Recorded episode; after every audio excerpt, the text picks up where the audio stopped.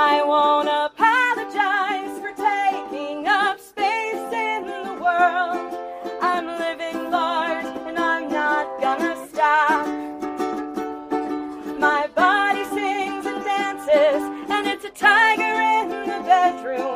And that's just some of why my fat body rocks.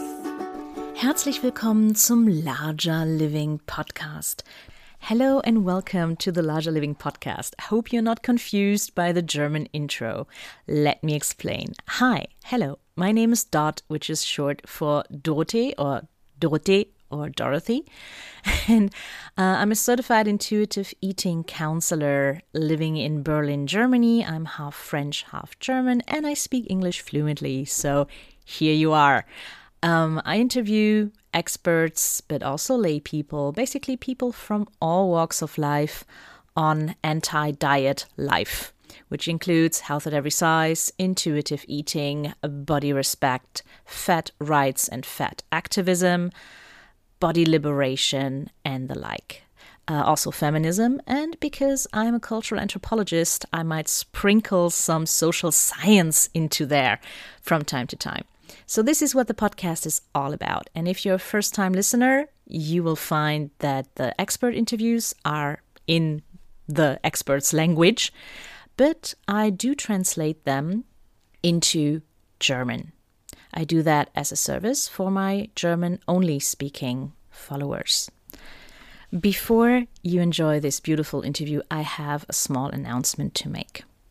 And that is that a lot of things changed after my long break um, that I had to take. And the reason why I had to take the break is that I was fed up with podcasting.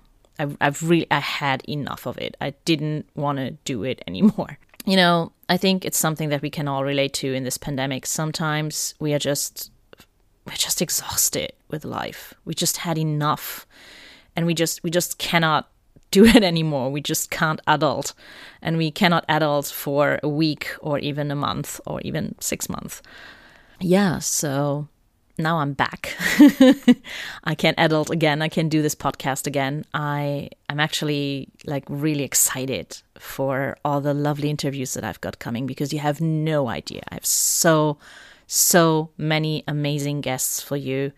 You will not regret coming back. Yeah, so the problem is that when you take a long ass break like that, in podcasting, you do have backlog in general. And I used to have a backlog of only up to three months, which was manageable. Stressful, but manageable.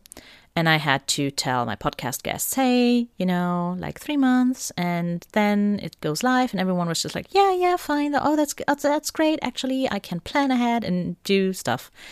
So yeah, taking an unforeseen break because you just can't anymore, uh, and then coming back pushes that three month backlog onto a nine month backlog, like having a child, having a baby, basically, which is coincidentally funny. So within these nine months, a lot of things changed for Chrissy, my podcast guest of today.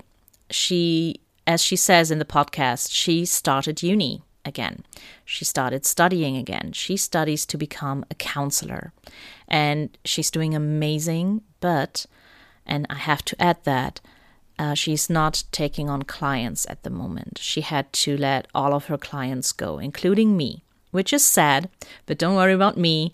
I, um, I'm seeking other professional care. Um, not as awesome as Chrissy, I have to admit. but I'm in good hands and taking care of my mental health.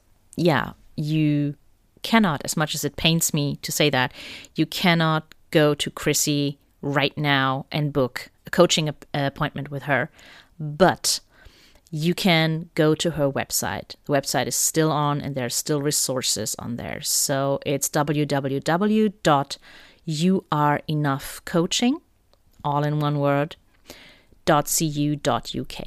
And there you find a lot about Chrissy, you find a lot of resources, you find past blog articles that she wrote, you find past stuff, and it's good, it's juicy stuff, just as good and just as juicy as this interview is. So I just wanted you to know that. So Please enjoy this interview. Chrissy is phenomenal. And if you ever wondered who coaches the coach, now you have the answer. Hello and welcome, dear Chrissy, to the Larger Living podcast. I'm so happy you could make it. I'm so happy you're here. Thank you so much for having me. I feel so honored. I told you this. I feel honored that you invited me to alongside all these incredible people. And yeah, thank you so much. So I have to do another kind of full disclosure deal here, the one similar to the ones that, that I did before interviewing Elyse Resch. I know Chrissy a little bit better because Chrissy is my coach. so when you have been wondering like who coaches the coach, that girl over there. she does. She does.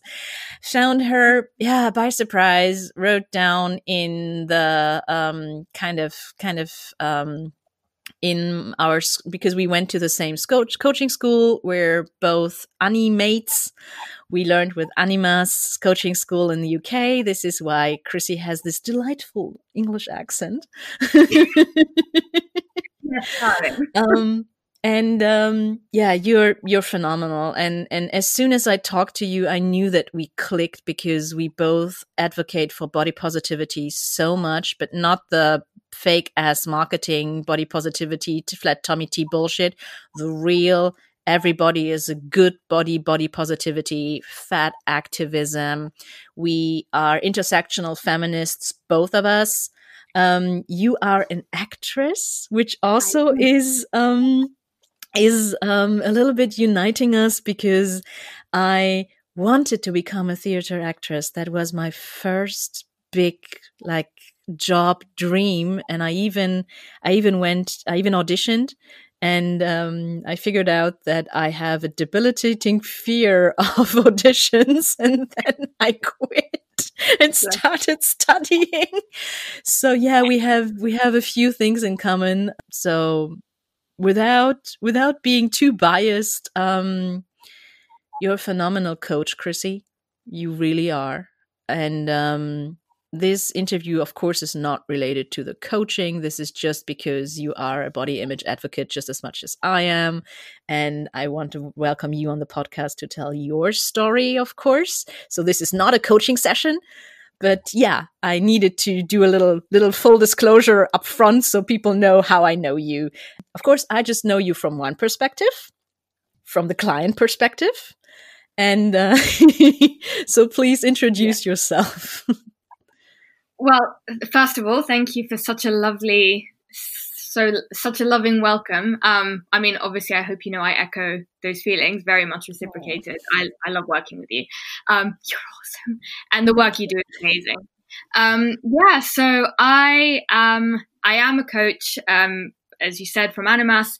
Um, I'm also um, an eating disorder recovery coach, so I work for the Recover Clinic, um, and I am also an actor. And actually, this September, I'm going to university to get my BSc in counselling and eventually get a master's in psychotherapy. So, therapist is my eventual, my future plan, right? Um, and yeah, my my company, my uh, well, my coaching brand is called You Are Enough Coaching, and that kind of encapsulates really my passion and the work that I do. Because, you know, for me, I mean, in terms of like my personal story, like you know, my background was you know traumatic upbringing and lots of mental illness as a result of that, and a lot of self hatred from a very young age. And I think when I I was privileged and lucky enough to get treatment um, when I was 20 for an eating disorder, um, alongside depression and other things. And uh, that really was the turning point of my life because I finally was had a safe space where I could work through the stuff that was weighing me down for so long. But it was at that turning point that I learned, I was, you know, psychoeducated and I learned, okay, the way that I see myself is not the reality, it's a distortion. It's a distortion that's been caused by all of these really painful events. Therefore, if I'm able to change my perspective, my view of myself from such a punitive, angry, hateful perspective to a compassionate one, the same compassion that I'm able to give my friends, for example, life is going to be very different. And lo and behold, that's true. That's what happened. And being able to recognize myself and see myself in a compassionate and loving way, which is a process, it doesn't happen overnight, yeah. really opened my eyes to the world around me and to how many people struggle with some kind of feeling of not enough. And obviously, there's a massive spectrum. It's not full on self hatred or nothing.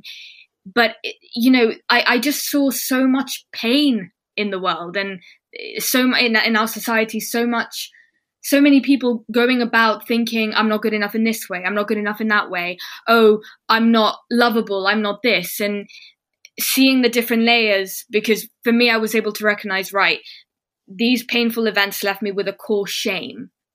Shame means i am wrong. There is something inherently about me that other people are not going to love. And and then of course that translates into you know other people no one's going to love me. And being able to kind of remnants of that in people. It was kind of coming out in different ways. And in terms of um, uh, we're talking about body image obviously i had an eating disorder which for those who don't know like an eating disorder is a is a, a coping mechanism. It's an illness that develops as a result of trauma or something distressing. It's not just the the standalone issue. And a lot of people think that eating disorders, well, a lot of people, some people think that it's just about food and body. Those are the presenting symptoms. Um, and in a way that, from what I, from my understanding, the brain kind of tricks you into focusing on hating your body when actually the pain goes a lot deeper. Um, so I hate my body is actually code word for I hate me, um, mm-hmm. or I'm in a huge amount of pain, right? And in terms of body image, I mean, you know, we're also, we all have our individual trauma, right? On top of that, we are born into a society that trains us to hate ourselves through many different ways. Diet culture is one of them. So you're born in a society that tells you, unless you look like this one ideal, which only exists because of white supremacy, if you don't look like this, there is something wrong with you.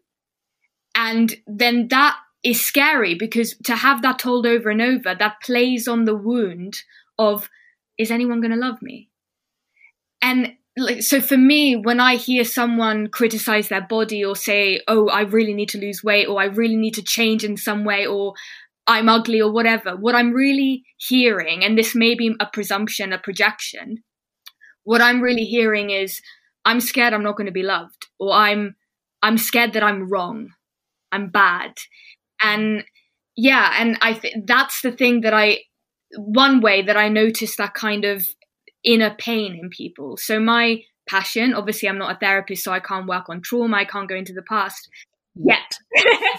but my my passion is helping people recognize their current perception of themselves, which therefore affects their perception of others and the world in its entirety, recognize that these, you know, hateful and these uh, negative uh, beliefs about themselves are distortions, they're not the reality, and then work towards to go from not good enough to enough, which again, it doesn't happen like that. It can be a long, arduous journey, oftentimes is, mine was, and it's also important to say it's never ending you know? It you can never love yourself enough right? Or at least work towards it. And sorry i'm like I, I, I ramble on a lot but i remember being i remember when i was in treatment we were having a group around what self-love is right first time i ever heard that word and I was like, oh, I don't know what that is, but I want it. And I remember someone saying, oh, it's a, it's, um, un, you know, it just seems so, you know, unlikely. It's impossible. It's this, that, and the other. First of all, because there's this idea that self love is literally always being obsessively in love with yourself. That's not what it is. Um, exactly. It could literally be acknowledging, I'm all right. I'm all right. I'm somewhere in the middle and I'm all right, right? It could be anything you wanted. I'm okay. But it, it's like, but then I remember saying, well, if you've hated yourself for so long, why is the opposite so like surely there's an opposite alternative or at least an alternative of some kind to i'm shit basically excuse my language hey, i can I can. No, you are allowed to curse in this podcast. Like I say shit and fuck all the time. This Right. is an explicit podcast because, you know, swearing is the spice of life. True. And uh, I've been, I've been uh, restricting uh, food and spice and joy and pleasure for so, so long in my life that I, I kind of feel that fuck it, no more. Fucking get all of it in. yeah exactly and uh, and it's just it i think that it's a real like i like if i say there's there's uh, there's a difference between saying um oh this is fucking awesome Hmm. or fuck you Yeah. you know there's a difference Yeah. and if i and if i use it as a as an emphasis for something it adds gravitas to a sentence. Right? So if i use it as that as a i'm back. So if i use it um, to underline something as as you know in semantics then i think that if i don't do any person any harm by swearing like why the fuck not? And it's it's really it's it's a diff- it's a difference because if you say this is unjust or if you say this is fucking unjust. There's a difference. So yeah let's lose it. Uh, use it. Yeah. Yeah. That you know there's, there's so many beautiful beautiful swear words. We might as well enjoy the the language. It's the spice of life. Like i say. Um exactly. Mm-hmm. Literally. Yeah.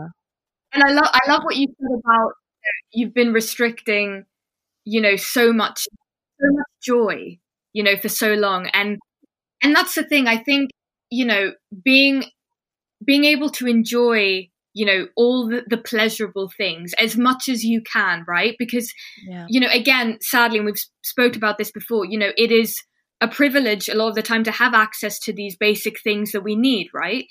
And you know that's why you know when we're able to have pleasure you know as long as you know we're not hurting ourselves or using them those things in negative ways then of course like enjoy as much as you can you get one life i mean in my opinion you get one life in this body might as well you know get all the juice out of it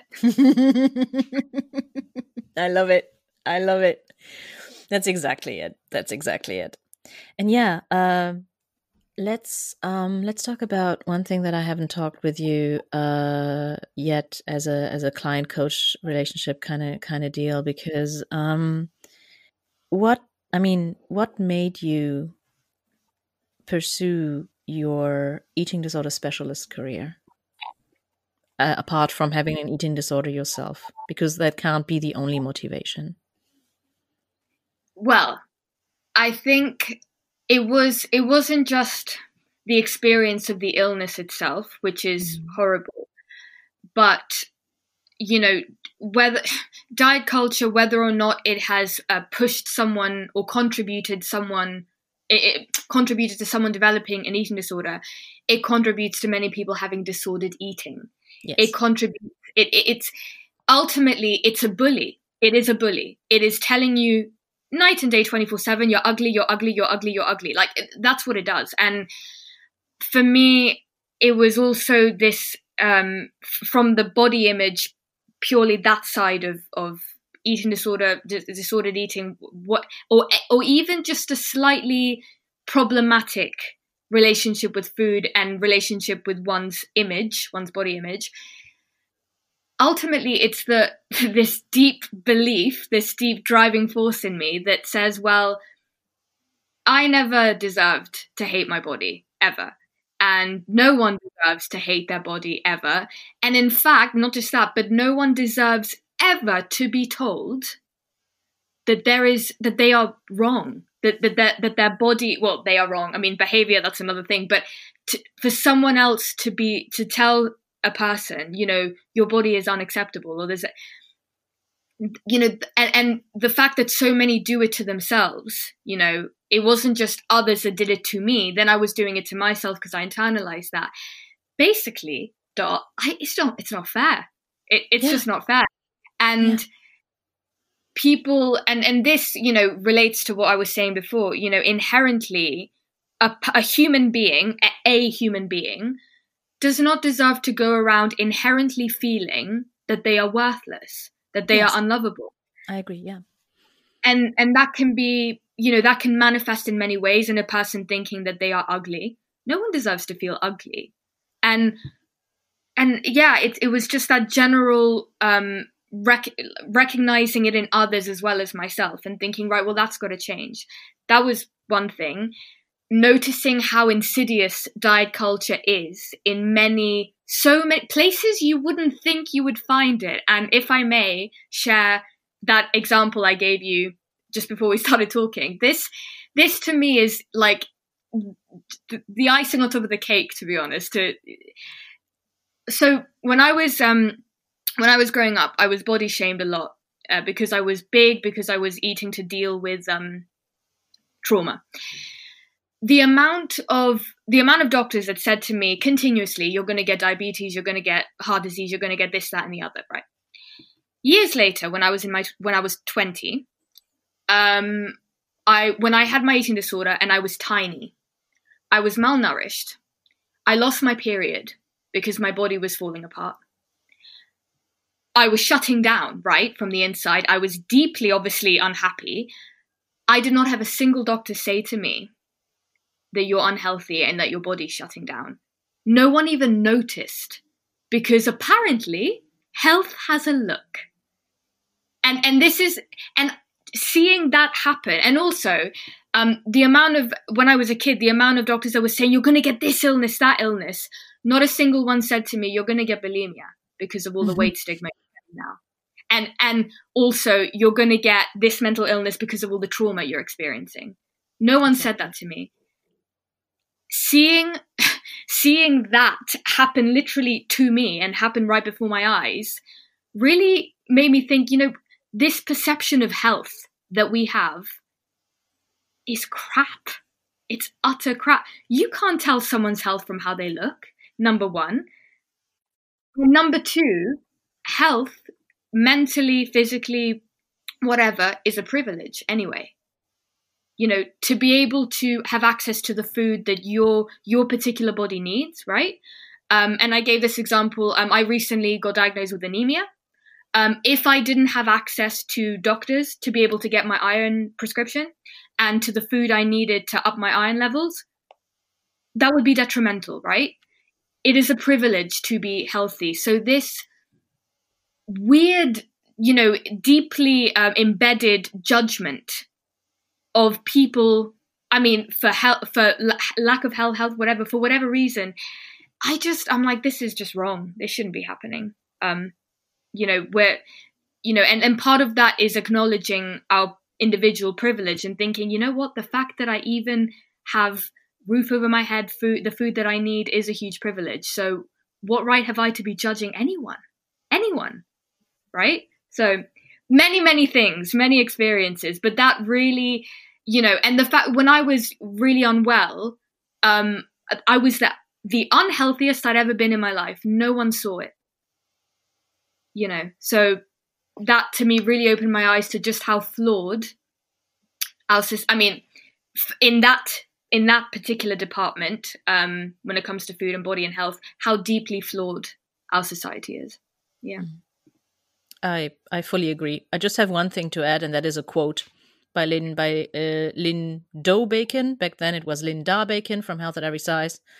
We cannot continue to prescribe eating disorders on perfectly healthy fat people in order to shrink them into the desirable size that society wants them to be at. We cannot continue to describe to to prescribe an eating disorder to a fat person because we want them to look a different way. Mm. And that that to me was like when I read that I was just yeah I had like like tears in my eyes. I, I could feel the, the, the, the, the pent up anger from all these years of, of, of fat shaming, body shaming, um, internalized fat phobia, of course, too, boiling up. And I was just like, yeah, fuck yeah. Fuck yeah. And people need, like, doctors? Are not saints. like they're not they're not they're not fucking gods. In germany we have a saying we call doctors demigods in white.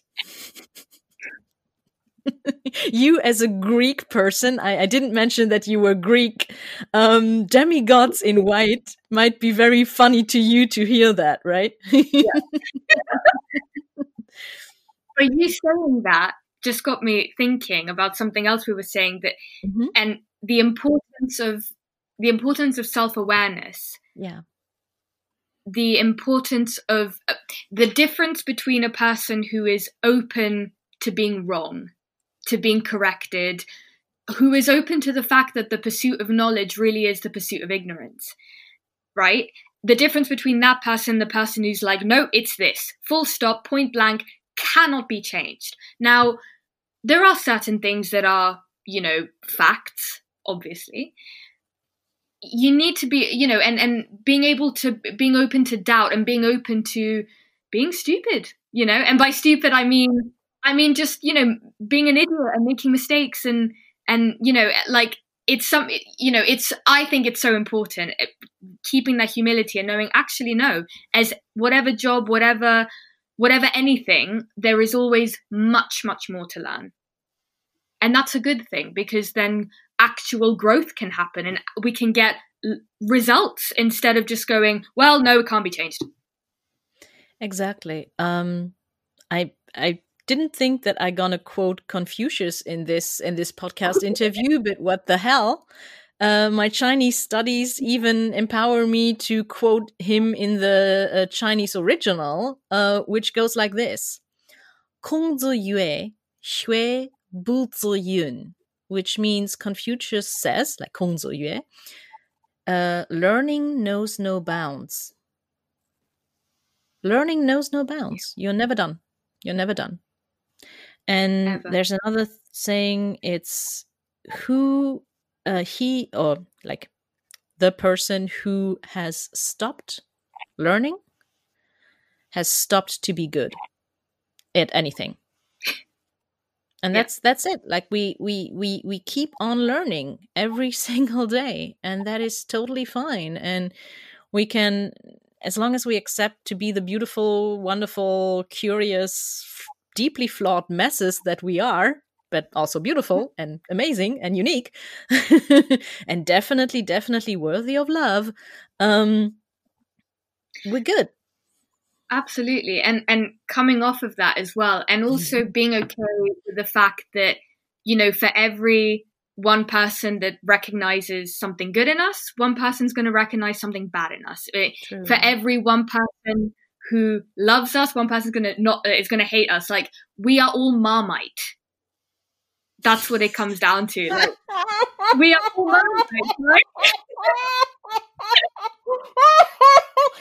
That's a very British thing to say. I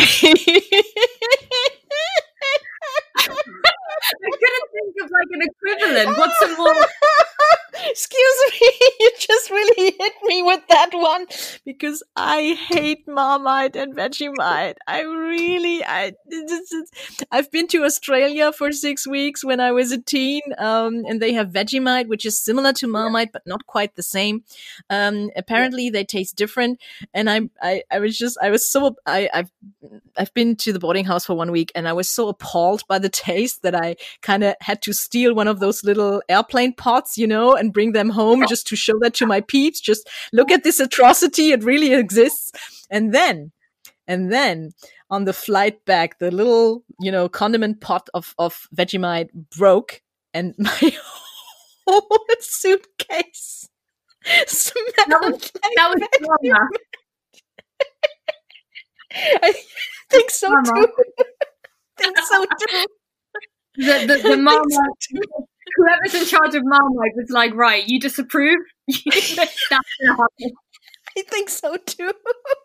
but now I, my parents knew, and they also didn't like it. Um, and they didn't get to try it, but um, yeah. That's the thing. Like being okay with the fact that you know this is why again other people's opinions, you know, other people's perception of you, you know, that comes from them. Like you know go go to the people that are able to love you unconditionally see you as gorgeous uh, recognize your talents you know go to the people that are compatible with you. Don't waste your time with those who are not but even you know with the the mix of things because you're always going to get criticism you're always going to get compliments. Yeah. That is why that um that strong foundation of knowing who you are is really important because surviving on one is just as healthy as unhealthy as surviving on the other. Um, so that's that's the thing. It's being able to stand alone in your you-ness, in your particular beauty, in your particular talents, in your intelligence, whatever it is, within all the chaos, you know, and being like, right, well, I'm still I'm still me, and my worth, my beauty, my strength, whatever, is not affected by what my society tells me, what other people tell me, but that's hard you know that's hard when you've got all these external voices I mean, look at the media. You've got it shoved down your throat. You know, do this, change yourself in this way, change yourself in that way. Just leave me alone. Go away. Like, oh yeah, now I know what I wanted to say. Yes.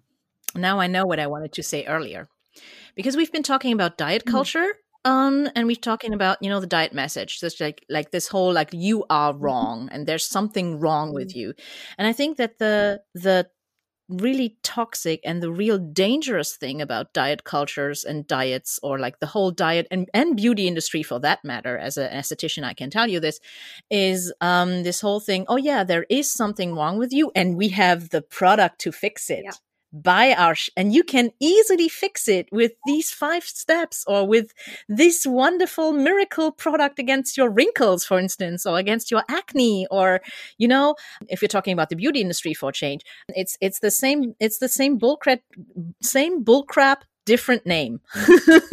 Same bullcrap different different package.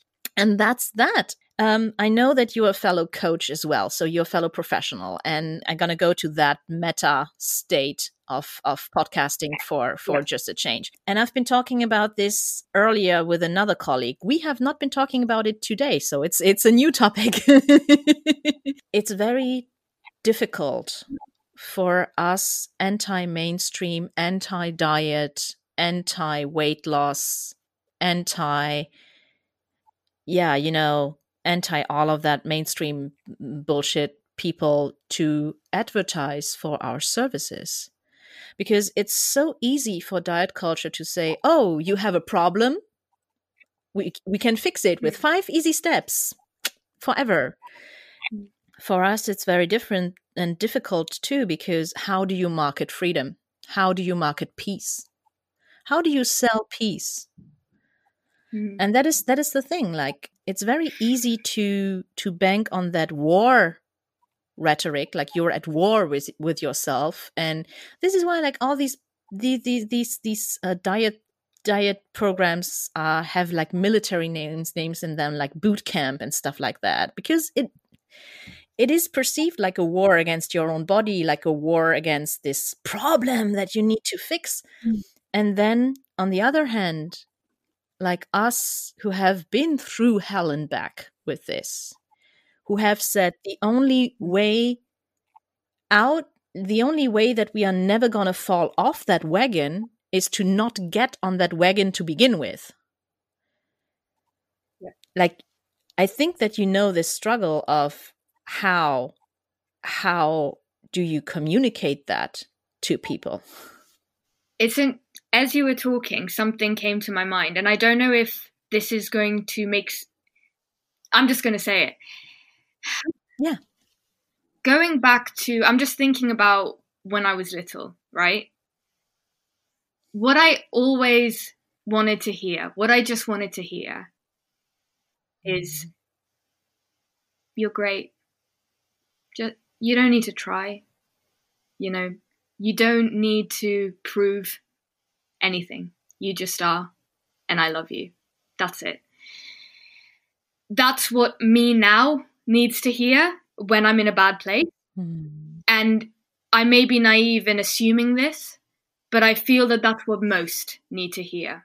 Yeah. Um, when they are when they are babies and throughout life, that unconditional acceptance. Exactly. That you don't need to prove your worth. You don't need to fight to be loved. You just are. Why? Because you're good enough. You, you deserve love just for being alive, mate. No other reason, right?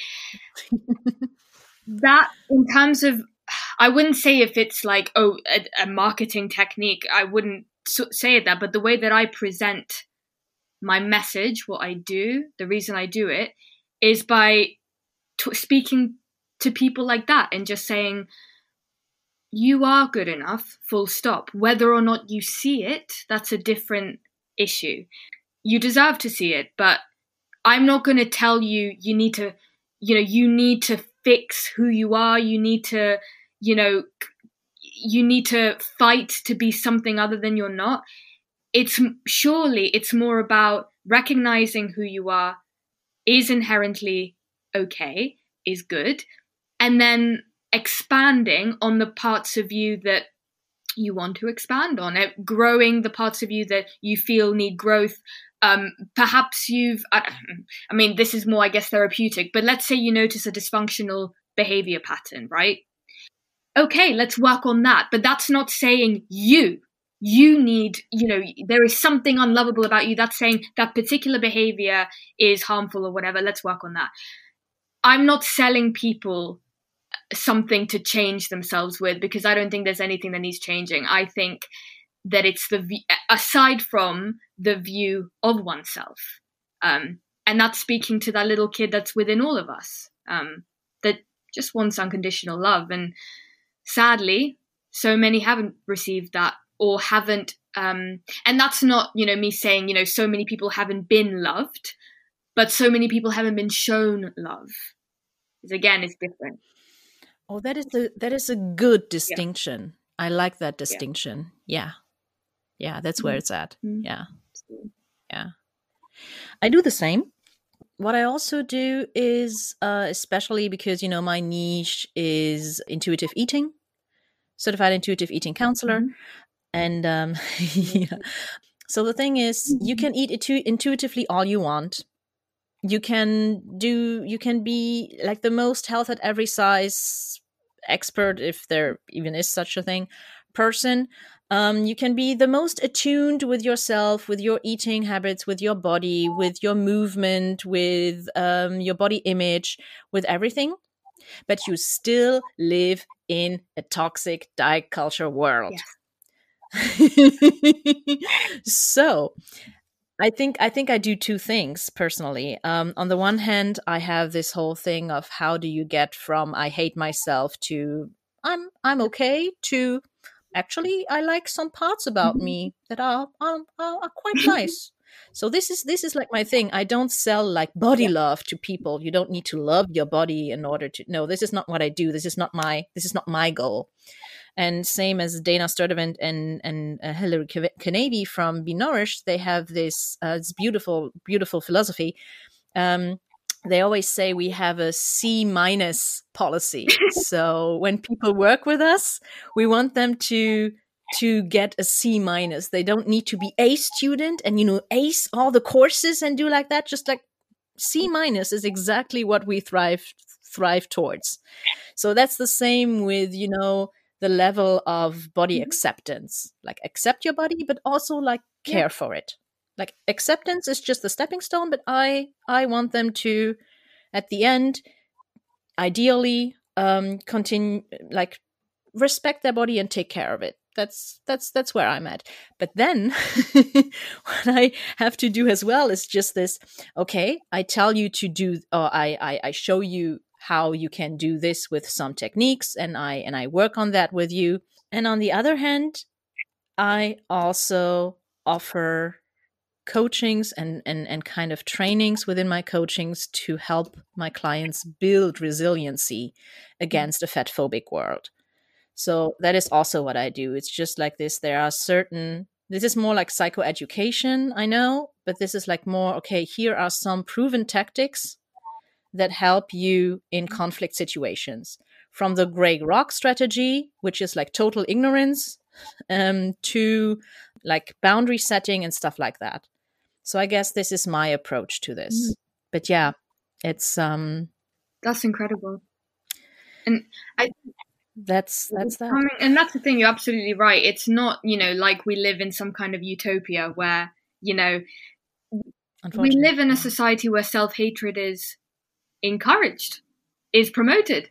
Um, yeah that is partly why it's such hard work. I mean, it's like uh, to think of another example. Um, you know, if, if you're a kid in school and you're being bullied constantly, you're trying to keep yourself safe and you're being bullied. Like, you know, one option is to leave that school, but you know, we can't leave this planet. Like, it, you know, it it's um maybe one day, but you know, it's it's it's, it's hard, hard, hard work. And I think you know, for myself, and I hope for anyone who's in this, you know, in the the the industry of helping people and working on any kind of any facet of this stuff, continually doing the work for yourself. You know, continually you know, not hashtag self care, but literally self care from the basics, going to the doctor when you're sick, um, you know, get doing your appointments, sleeping, eating, what have you, um, to the more maybe the spiritual stuff, the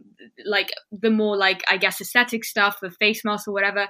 It is so important, and reading books, you know, continually reading books and educating. I mean, I, I love reading and educating myself on. I mean, not just this stuff, but anything that I'm interested in, but you know sometimes oh, okay this this was quite painful okay i need to look after myself or oh that so it is it's hard work and that's why i i push um self i push self compassion what i mean you know some people say self love whatever self compassion it is of vital importance because we are being bullied all the time whether or not we're conscious of it um you know when you pick up a magazine i don't read magazines but if you pick up Me a neither. magazine and you see you know those horrible pictures of women uh, women's body parts being circled in red what you are witnessing is public bullying it's it's abusive. That is you know to, to witness bullying full stop in any capacity it is traumatic as well for the people watching it because it shows you this environment is unsafe you know and i don't know i think of it as the same thing. It that that fear of oh my god i'm not safe because these horrible things are happening you know? Yeah. um so you're absolutely right. I think building resilience and you know continually working on your relationship with your body um and especially for those who are facilitating that who are you know it's so important like you i mean you can't help other people if you're not helping yourself you know true so True. True. And this is why I get coached by you.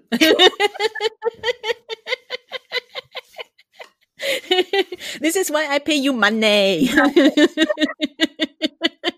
it's like look after yourself I need to wire you the money now, I guess. I get it.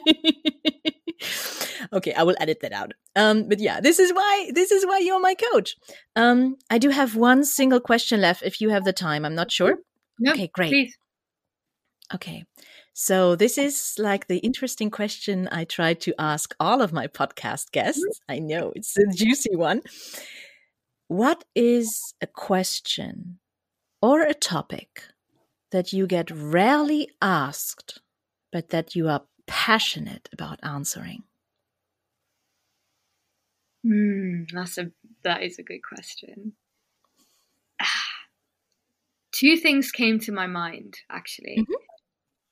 but I feel that one is probably more relevant to what we've spoken about, and that is realizing that I don't want kids. Halle fucking Luja. finally, finally, finally, someone in the podcast talks about this because I can give you a motherfucking high five on this and I can like really, really give, yeah, I, I don't want kids either. And I Mhm. knew since I was 20 years old. Mhm. I knew. I knew. And the reason why I have recently become passionate about this is because the the response that I haven't gotten that much, but the response of oh, a woman who does not want children, that must mean you hate children. And I'm thinking, Exactly. I love kids. Like they're adorable. I love it. Some of my friends have had children. I love spending time with them. I'm their cool aunt, which is a huge honor. Like, I love being around kids. They make me giggle. That doesn't mean that there's something inherently wrong with me because I'm yes. a woman, therefore I'm like, and then we're playing into this gender stereotypes and this, that, and the other. But I just think, you know, again, why this assumption and lumping everyone together based on something, you know, something they all share. I mean, I think, you know, being childless by choice, I didn't realize there was a term for it, um, but there's a conversation I had recently. Um, I think, you know, it's, it's, you can not want children and still, you know, that's normal. It, it, in this yeah. in the same way that it's normal to not want to get married in the same way that it's normal to you know everyone really is different and i think we're opening up our eyes collectively a bit more to the just how just how different an individual everyone is and how preference is a personal thing. It's not a it you know so this societal thing of you do it this way this way this way this way. I mean i'm i'm 26 by the time i'm 27 i will be going to university. You know that's almost the reverse of most people i know in their 20s that's fine. You know it, yeah. there is no normal way to live life. And you know you can be some i think someone amazing said this to me you can be a mother to creation to a project to art without actually having to be a mother to children you can be you can birth many things right it really is okay to you know reject any any ideals, anything that you've been told is normal to do. And this was a conversation that I listened to recently about, you know, um, so many people ah carry these I must do this, I should do that, oh, this is just the way it's done. But these opinions have been given to them. So then you've got someone who's married with children and they never wanted to be there in the first place. Exactly. Yeah. Yeah. You know, so I think something that I, I sometimes get clients to do and that I've said on, on talks is make a list of all the things you want in life. Then make a make a separate column of things I was told I should want. And then move all of the things on the original list that belong there to there. Like uh, perhaps you could have categories, things my parents told me, things my teachers told me, things society told me, whatever. Separate and see what's left and then just keep building on that list because you know other people meaning well may have said to you for example in my case oh you're going to want kids. Come on don't you want well meaning but untrue no i don't right? i have the exact same experience chrissy. I really do. And there's one there yeah. I didn't know. Um i never talked about it because it's not a it's not a it's not an issue for me. I had no clue. So we're the same in that regard as well. Congrats. Um the worst thing so i i want to go one step further and i i knew this since i was 20 i want to not just be childless by choice i want to be sterile by choice so okay. I really don't want kids. And because I live uh, polyamorously, so that means that I have partners or I am allowed to, I allow myself to have many or like many, like at least more than one partner at the same time. There you go. I used to have two partners at the same time last year, but now I am uh how is it called? Single poly i guess. So i have my my one uh, partner who's my my primary partners uh, my primary partner. I've been together with him for 10 years um 11 years this year. Um he's like really he's really my partner partner. That's really how it is. Um but yeah i had a i had a secondary partner last year and um so we really talked about this with my with my primary and he um he is a cis cis man and um we talked about vasectomy and he would totally be up for it. But then we talked about it a little longer and just like yeah actually i'm the one fooling around more than he does. So it just makes more sense that i i get you know the the snip of the of the tubes or or whatever it is um, that I get sterilized uh, if I want it to. So if if we really didn't want to have have kids, uh, I Mhm. asked him like so many times, is that okay that we don't have kids? Because it's really my my wish like what i want. I it would feel unfair to kind of impose that on you. Um and he said no i'm happy with our little furry baby. I'm happy with our little furry daughter. And um and yeah so the amount of like like i can't i can't even put it into words neither in, in german nor, nor in english. The amount of discrimination from gynecologists um, from doctors from medical personnel that i have witnessed when i wanted to say i want to be sterilized. I want to i want to have my tubes tied. I don't know which method i'm going to use yet but i know that i'm that i don't want kids. I know for a fact that i don't want kids.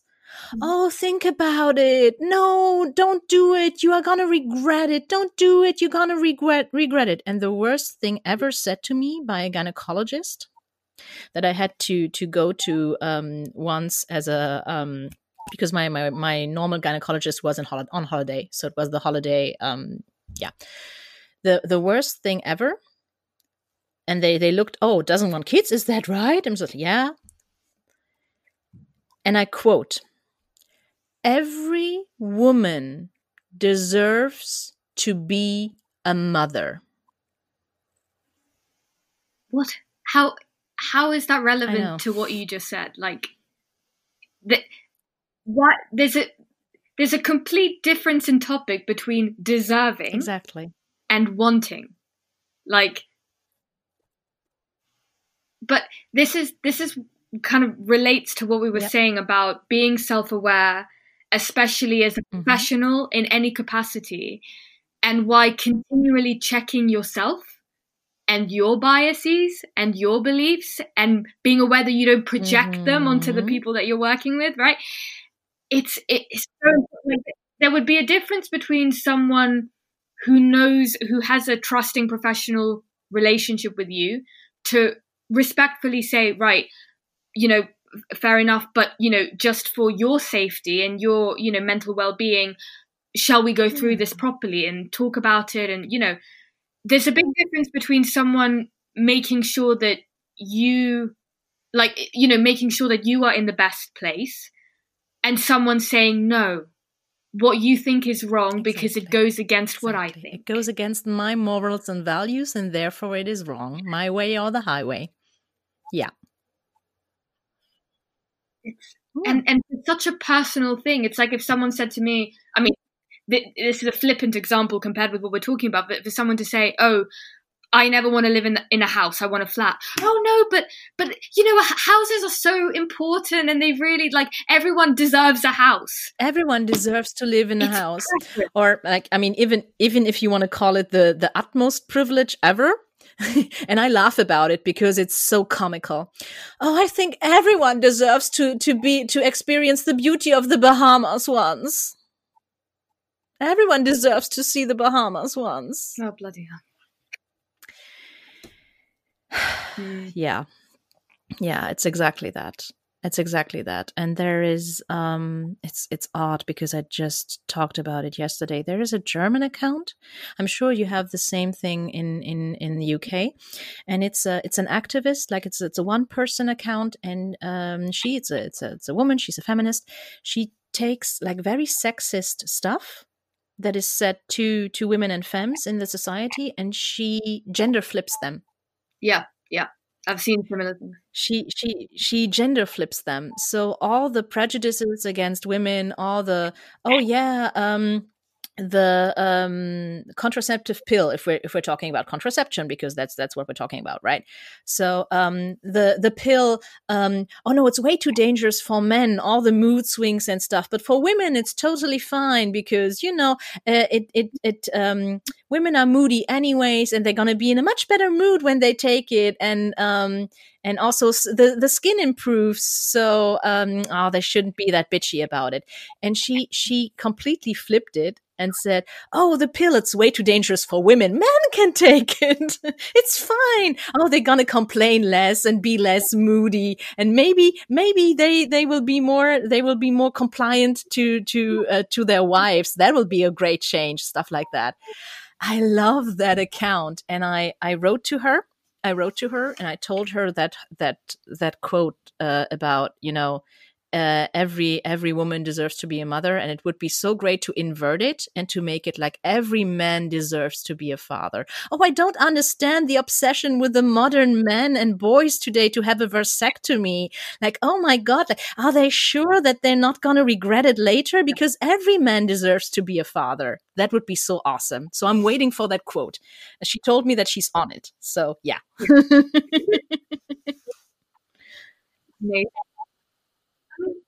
I, I feel like this encapsulates in a way like so much of what we've been talking about because you know you, opinions flying left right and center societal you know the blanket opinions about what everyone should and shouldn't do. Yeah. it's just irrelevant. It is irrelevant when it comes to the individual. And you know when it comes to the but i just want to say like in terms of uh, body stuff as well like in terms of what was t- what, you know when i was uh, at, at, school i mean i'm 26 like it wasn't that long ago but it was a while ago. And um and even then not that long ago it there was just no education around choice around any of this stuff. No one i mean you know obviously on tv there was no one that wasn't tiny but like there was no biological education around the fact that we are literally all built differently. Like you know, I've been sometimes I say to clients, listen, like to speak really openly about like you know if i was you know built to be tiny like i would be but you know with a massive massive chest that's just how i'm built like you know that's i, I can't wish to have tiny breasts like that you know biologically we're built differently you know in the same way body you know body shape you know height you know all these different there was no education around difference and the fact that we are literally built individually not just physically mentally as well. Like we will our personalities will develop differently. We will all have different talents um, different uh, uh, mo- uh, different areas of intelligence different uh, you know eventually different preferences mm-hmm. right? So person a might really want kids. Good on them. Yeah. Doesn't mean person b wants them. Like so i think so much of I feel like the work that you or I or anyone does as well is letting people step into who they are and actually live life authentically to them, not because someone told them to, which is terrifying and very brave. But you know, in terms of deserving, people deserve to be happy. Exactly. And if you are, if you're living a full life um, that in, that just isn't what you want, I mean, I was pushed to go to university at 18 it was detrimental to my health. You know, it the more we do what we are told, the more you know, eventually it's just going to keep crushing you. You know, because it's crushing your spirit. But if you are able to make those choices and be like, yeah, that's that's who I am. That's just what I want. Mm. And I'm not going to I'm not going to force myself to you know, and again, I, I speak from a, a, a privileged perspective because not everyone has choice in everything. But in terms of, let's say, even the people you spend your time with or whoever, like, you deserve to know you have a choice and to make a different choice um, instead of following following what has been rammed into your brain from day one. It doesn't mean it's right, you know. So it it's brave to be yourself, absolutely. It's brave to be yourself, especially in this mm. world, but you deserve it. Yeah. Totally. Totally. Totally. I'm I'm totally with you on that. And, and and therefore if you are the more we are able to be ourselves and seek out people and and go to let's say the play the things that we're passionate in or whatever we're more likely we're more able to build authentic relationships because those people that love us for us, not because we behave this way or behave that way, we can taught ourselves into this. Those people are the example I gave with a little kid just wanting to be told, I love you just for being. That's what those people do. Like instead of I'm gonna you know, I'm I'm gonna pretend I am this person. So I'm just forming false relationships with all these people because they're they're befriending a fantasy. Yeah. This person's not real. Yeah. Yeah. That's yeah, that's really fundamental. I didn't know I want to. I want. Uh, uh, I was getting getting coached by you when I interview you, because this is this is something that is very that has been very, very much ingrained in me that I still struggle with, and I'm gonna be very raw, open, and honest about this. Like this this whole ideal that I I don't need to pretend to be any anyone that I am not, and and the one mantra that um that I got from our last coaching session that I have lettered and put uh, on my wall um, is like really uh, I don't have to earn love. I don't. I don't. And I I really I really want to take like 1 minute and and thank you for this because um I too like I too have my fair share of little little trauma packages to carry around. Like we all do. And um so thank you for the work that you do. I mean, without Chrissy, you would not be able to listen to this podcast. Without Chrissy, you would not be able to to have the best coaching that you can possibly have with me. So it is in your interest to support Chrissy as well so that she can coach me still. so, um, well, but if I but just to comment on that, like obviously that means the world to me, but all of this stuff, that all came from you. You know, I can sit here, you know, talking to anyone. That doesn't mean they're going to come you know if they're not able to meet me there if i can speak to any person but they will never be able to produce what you can because that is yours. And you've done all this. So you need to give yourself that credit you know? Oh thank you. Now i'm now i'm tearing up. Now you i knew you were this you wanted this. You wanted you wanted me to tear up at the end. But just admit it admit it. Now you can you, you can you can take your little checklist out. Okay so my little my little accomplishments in life. Oh i made a i made one of my clients tear up on, on her own podcast and praise me to death. Oh yeah i got this come on achievement unlocked there you go You make me sound like some kind of Disney villain, like, ha ha ha, I made this happen. No, but I mean it. So I hope you made This was not my intention. This was not my intention. I wanted to to make a little joke out of it, as you know. But yeah, no, I mean it. I mean it. I mean it. I really do. So if people want to support you and they want to check you out, where can they find you? Mm-hmm. So my website is youareenoughcoaching.co.uk. Um, I'm also in, on Instagram, and I'm going to spell it out. So Chrissy, C H R I S S Y underscore Shroomie, S H R O O M I E. The reason that is because of a childhood nickname. Don't ask. Um, so yes, that is my that is my Instagram, and um, and yeah, please feel free to drop me a message. Thank you so much. Thank you for taking the time, Chrissy. Oh, it's an absolute pleasure. Thank you for having me. Sure.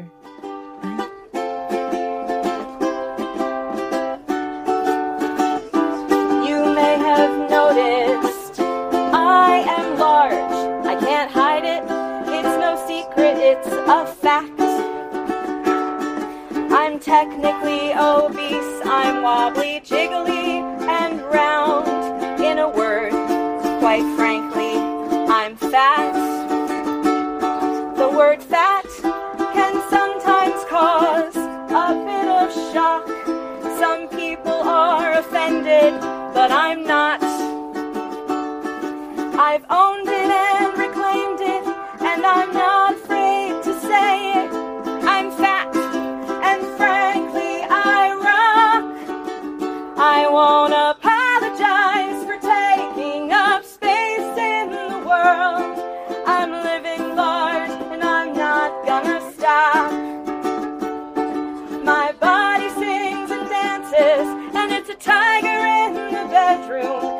just some of why my fat body rocks. The war on obesity's a pile of shit. They just want to sell you one more diet book. They spend 650 billion dollars around the world, so we're at war against the way that people look. Some people want to clutch their pearls and worry about us. They should be dieting. Dear God, what about their health? But there's no correlation between health and my appearance. So you can keep your damned opinions to yourself. I won't